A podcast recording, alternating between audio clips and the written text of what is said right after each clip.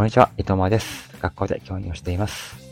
大人になっても挑戦する、大人だからこそ勉強するをテーマに、チャレンジする大人を応援していくチャンネルです。え今日はですね、えついに人間ドックの結果が返ってきたという話をしたいと思います。えー先日、まあ、先月かな、先月の月末にですね、人間ドックを受けに行って、その結果が返ってきました。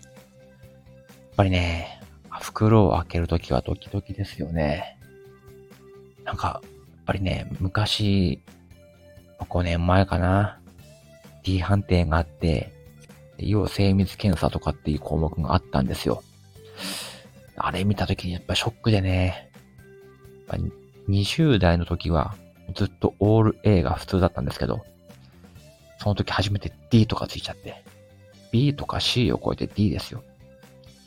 で、結局入院ですよ。心臓のね、不整脈とか、そういうのがあってですね。えー、それ以来ちょっとま人間ドックはね、まあ受けなきゃってことで、毎年受けてはいるんですけど、こうやって結果が来るたびにですね、いや、それが逆に不整脈を起こすんじゃないかってぐらいね、ドキドキしちゃうんですよね。で、まあ今回はですね、なんと、えー21項目中、えー19個が A で、それ以外が B でした。えー心臓の部分がやっぱり B でしたね。A にはならなかったです。日常生活には問題ないんですが、ちょっとね、電気のうまく流れないところがあるみたいな、というところで、えーちょっと B でした。あとは、あの、まあ、これもね、前からずっとあるんですけど、胆のポリープって言って、ちょっとね、ちっちゃめのポリープがあるらしいです。でもこれは良性ですね。大きくなってたりしなければ特に問題はないということです。これがね、大きくなってくると、まあ、癌になってしまうとか、あるらしいんですけど、まあ、今はそういうのではないというところなので、まあ、おおむね A かなというところですね。ね、これでまたね、1年間ちょっと安心して暮らせます。これでね、なんかまた、見たこともないような部分がね、C とか D ついてて、精密検査とか、なったらもう夏休みもテンション低すぎますからね、そんな。何にもする気ないですもんね。そんなことなっちゃったら。うん。あと、カレー食べちゃダメとか、コーヒー飲んじゃダメとか、ねならなくて本当よかったなっていうふうに思います。まあこれもね、一重に生活習慣を、えー、規則正しくやってたからかなってことは思いますね。ここはね、自分を褒めたい。うん。しかも無理せずやってるところが良かったかなって思いますね。まあ、朝ごはんは毎食食べてます。がっつり。カレーを。うん。で、昼休みは給食をがっつり食べてます。昨日もですね、サーターアンダギーを5つ食べました。ね、残したこの分も食べてやるってことで食べちゃいましたね。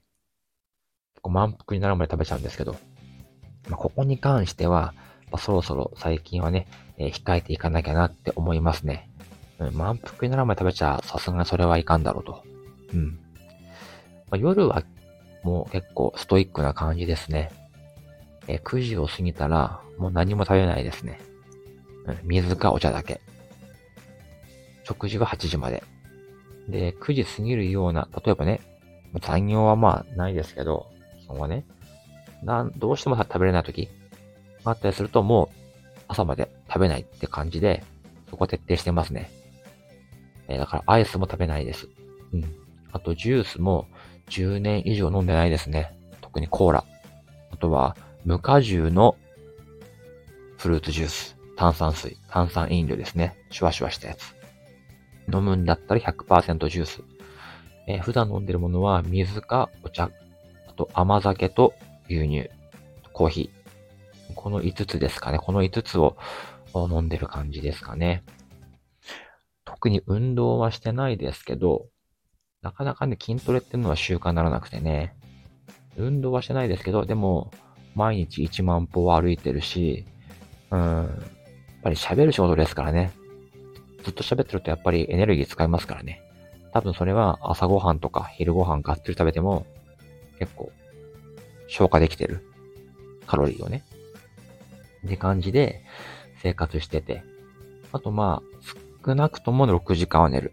7時間は確保したいけど、6時間は最低寝る。うん。そこら辺の生活習慣が、まあ、構想したかなと。あとまあね、妻もいつもね、あの、塩分薄めで作ってくれるので、特にその心臓のね、病気があってから、心臓はね、やっぱり塩分が良くないっていうので、うん。そこら辺をまあ気遣ってくれてるのかわかんないですけど、まあ少なめの塩分ってことで、えっ、ー、と、まあ、落ち着いた食習慣がついてるかなって感じですかね。やっぱりね、食生活が一番大事かな。あと睡眠ね。うん、そこら辺がやっぱり、えー、生活習慣病予防にはいいのかなっていうふうに思います。当たり前ですけど。で今回は、ロックスインデックスっていう、えー、オプションもつけました。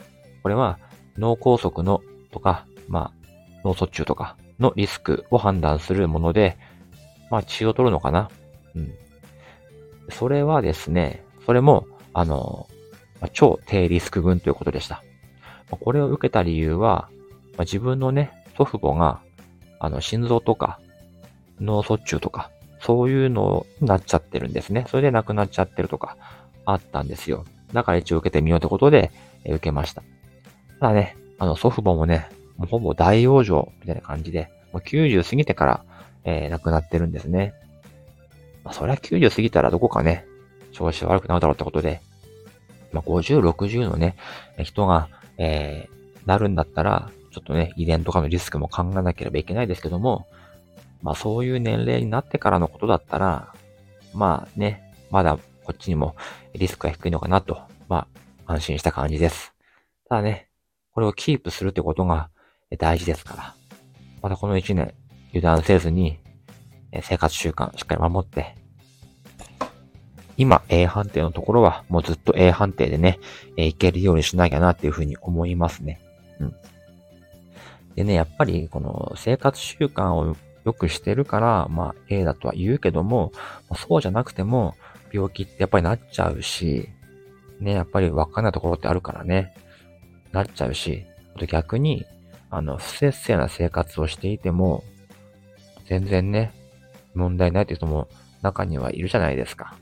だから、一概にね、あの、病気になったからその人が悪いとか、病気にならなかったからその人がいい生活をしてるとか、まあ一概には言えないけどもね、ま自分はやっぱり今の生活習慣をしっかり守っていかなきゃなっていうふうに思いますね。特に体型。体型に関しては、もう10代から全く変わってないですね。170センチの50キロ台後半。これずっとキープしています。で、筋肉量とか、あ体脂肪率も、まあ、体脂肪率はほぼ10%ぐらい。うん、で筋肉量は、うん、ちょっと忘れちゃったな。でも、ほぼ筋肉って感じでしたね。まあ、そう、うん、うん。うちの職場はね、すごいんですよ。メタボリック症候群ばっかりで。もう、妊婦さんですか？みたいなおじさんがね、めちゃくちゃいるんですよ。なんか、多分自分の足元を真上から見下ろしたら自分の足見えないんですよ。きっとお腹が邪魔で。ね、トイレとかどうしてんのかなと思うぐらい。だそんななる前に何か対策打てよっていうふうに思うんですけどもね。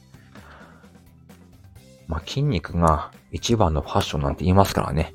体型が良ければ本当にね、白シャツとジーパンで十分おしゃれに見えますからね。そういう男にこれからもなっていこうかなということで、えー、体型維持と健康キープ、えやっていかなければいけないかなと思います。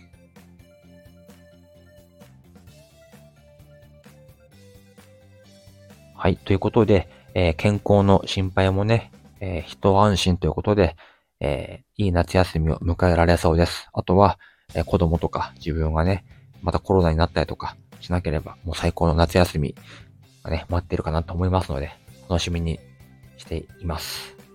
はい。今日はですね、家で、部屋の隅っこで撮っていますので、こんなウィスパーボイスでお送りしました。やっぱりね、毎日更新したい。なんとかして毎日更新したい。うん。そういうことです。では、えー、本日はこの辺でおいとまいたします。皆さん、おやすみなさい。